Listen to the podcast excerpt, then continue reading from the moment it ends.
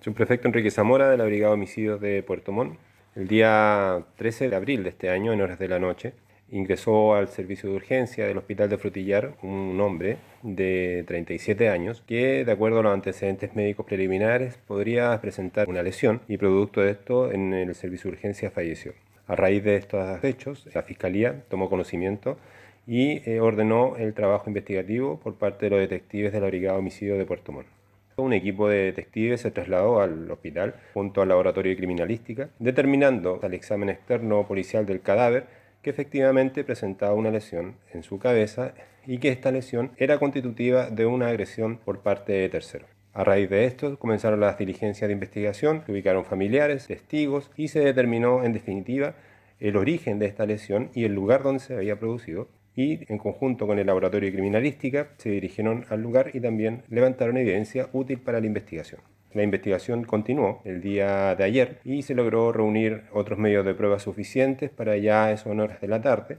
poder identificar al autor de este hecho y con eso elevar los antecedentes al fiscal quien gestionó una orden de detención para un individuo de 41 años, la cual se concretó